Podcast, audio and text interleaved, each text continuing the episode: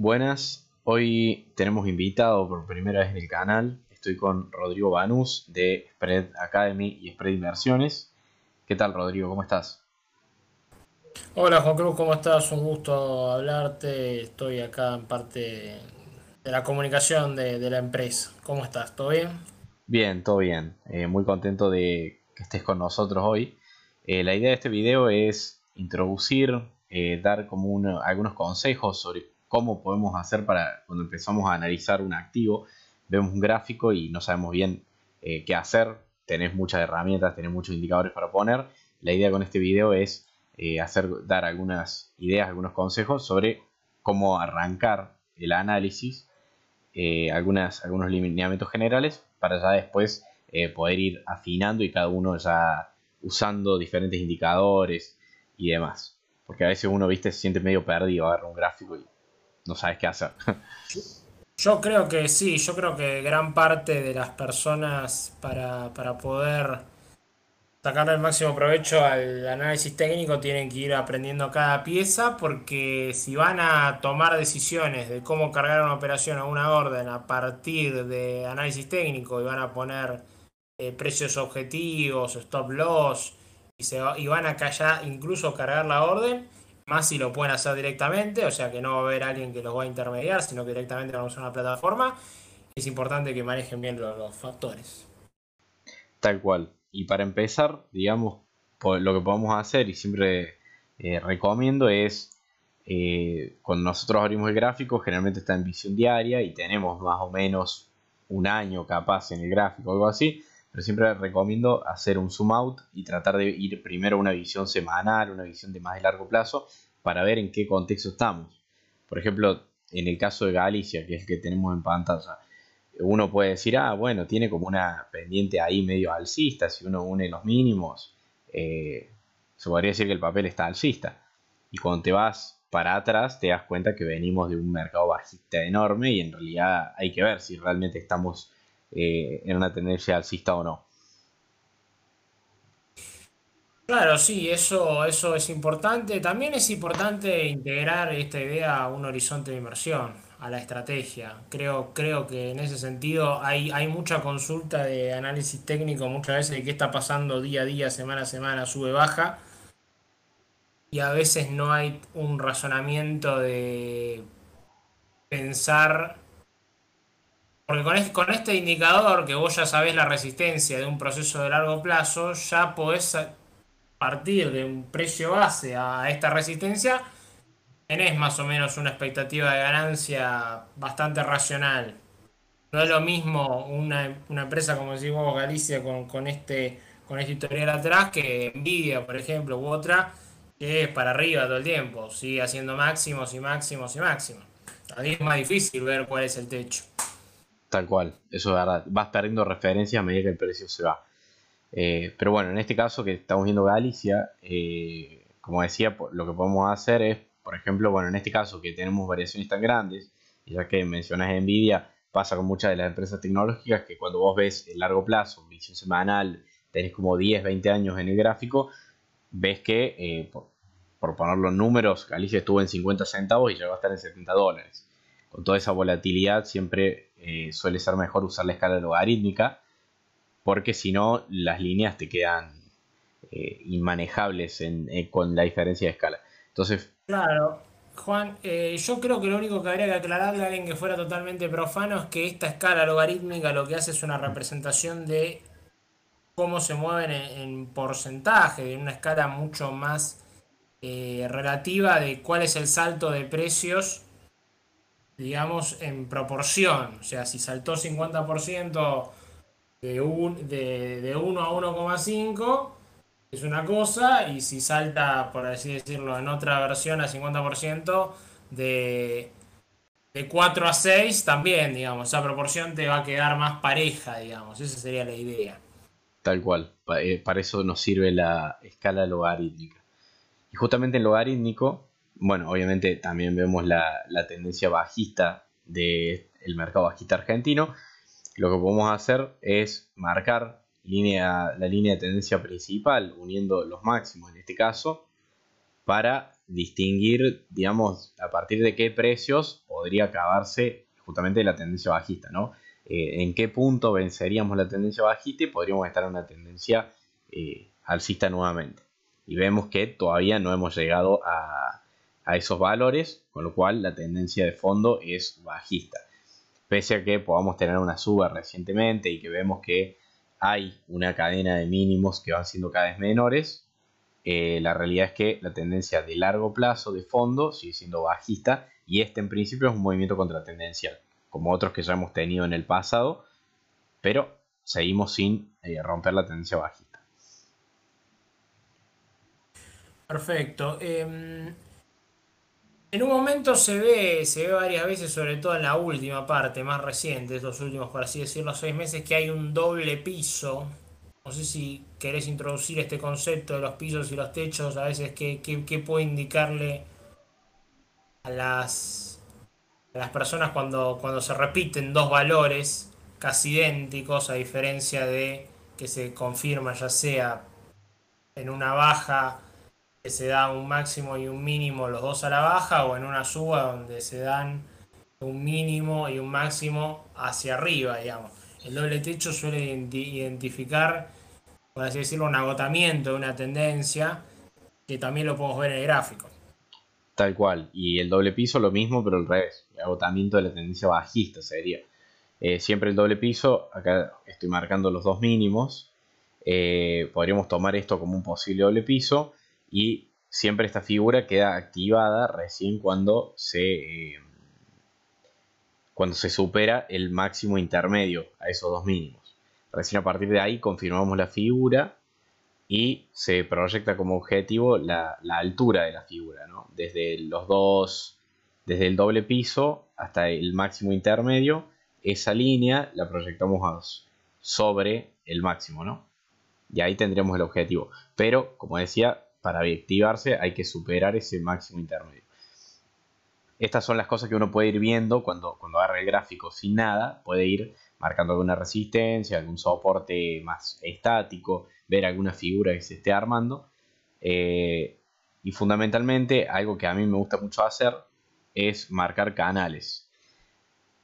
Para mí los canales son, son me gustan porque son fáciles de operar, son claros, se, se entienden bastante bien para alguien que por ahí eh, recién está empezando o no es un experto en el análisis técnico, el canal es bastante intuitivo dentro de todo.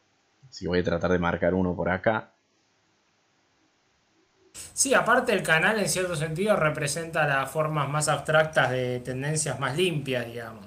Después se complejiza con alguna forma o con algún comportamiento en particular donde ves, digamos, concatenamientos de distintos movimientos, pero el canal es como la, la tendencia más básica, porque lo que haces es unir mínimos y máximos y proyectarlos, básicamente. Tal cual.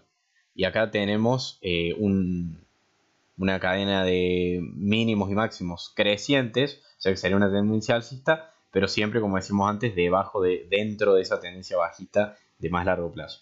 Y en este canal, nosotros, bueno, vemos que circula bastante prolijamente el activo. Este canal viene desde octubre, noviembre del 2020 y bueno, ya creo que con esta información podemos pasar un poco más diario para ver eh, un poquito más en profundidad estos movimientos.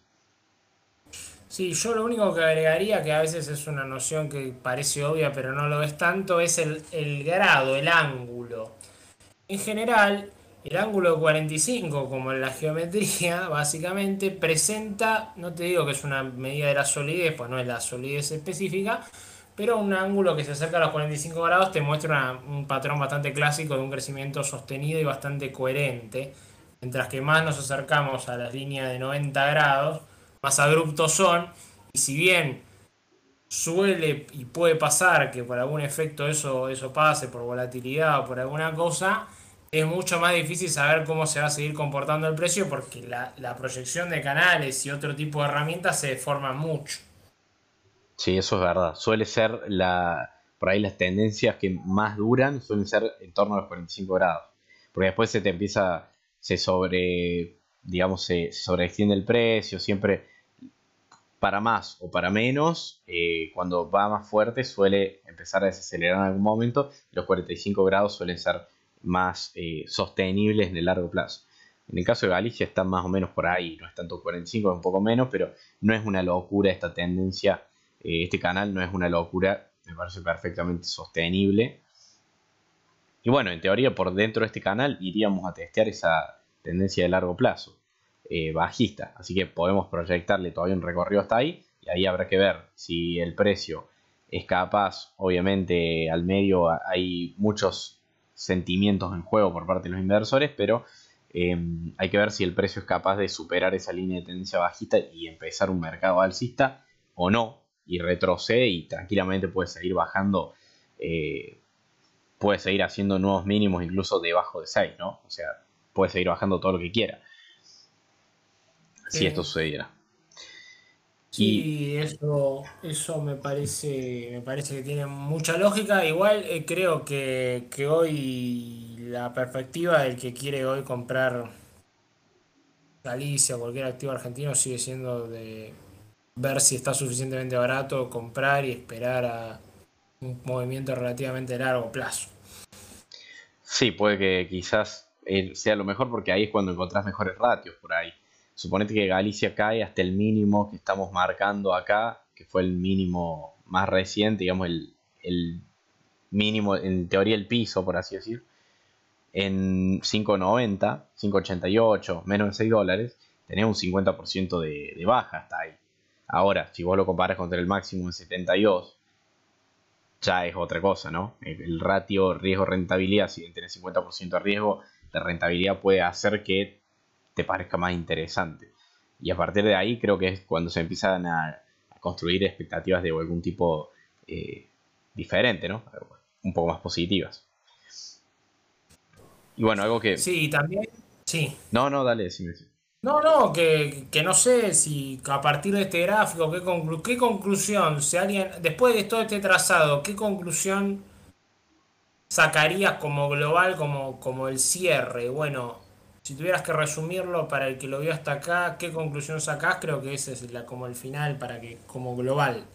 Bueno, de largo plazo, eso que, que estábamos comentando, de por ahí lo lejos que estamos de, de, los máximos, o incluso de todo lo que hay para subir, digamos, no hace falta volver a máximos. Creo que con volver a 30 dólares ya triplicaste capital, así que eh, la oportunidad por ahí está sí es muy riesgoso porque seguimos dentro de la tendencia bajista, eso en el largo plazo. Y después si lo vemos de corto, por ahí ya que estamos viendo este canal, uno se puede plantear la idea de un trade más de corto plazo, diciendo, bueno, yo compro, voy a seguir este canal, me pongo el stop abajo del canal, que está en torno al 7% por ahí, y pones la toma de ganancia en el máximo anterior, ponele que serán 12,50, 12 dólares, es como un 30%, y si lo querés llevar hasta la línea de tendencia bajista, que vos digas, bueno, eh, yo creo que esto puede ir a, testear esa línea de tendencia justamente, no, no, tengo ganas de ver si la rompe o no, yo por las dudas vendo ahí, tenés un 40%. Así que es una idea más de corto plazo, al final todas estas eh, herramientas de análisis lo que nos ayudan es a tomar decisiones, pero no, nunca sabemos a ciencia cierta lo que puede pasar.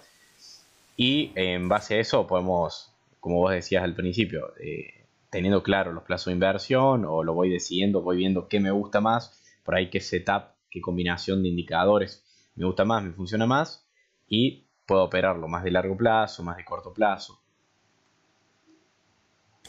Tal cual, creo que creo que eso y creo que creo, creo, que eso es lo central y, y no le pondría por lo menos en un primer momento muchos más objetivos. En otras oportunidades le sumaría otros indicadores para confirmar o para negar, pero por ahora creo que con esto es un gran primer paso. Y con eso ya tenés para, trazando un par de líneas de tendencia, puede operar perfectamente. Ya después, cuanto más por ahí información tengas, en principio mejor, pero bueno, tampoco hay que sobreoperar, ¿no? Eh, y más eh, poner demasiados indicadores, que eso por ahí empieza a marear, porque uno te va para arriba, otro te va para abajo, eh, y así. Pero bueno, como vos decís, creo que, creo que está muy bien para un, para un pantallazo introductorio. Acá TradingView igual me avisó que se acabó el tiempo gratis, porque no quiero entrar a mi cuenta, sino así tenía el gráfico limpio. Así que bueno, por ahora, por esta primera edición de estos tutoriales, consejos, eh, creo que lo podemos ir dejando. Así que bueno, muchas gracias Rodrigo por haber venido. Voy a dejar las redes de, de Spread Academy, Spread Inversiones, mis redes también en la descripción para, que, para los que les interesen este tipo de temas. Y bueno, muchas gracias por haber visto este video. Y gracias a vos, Rodrigo, nuevamente. Saludos.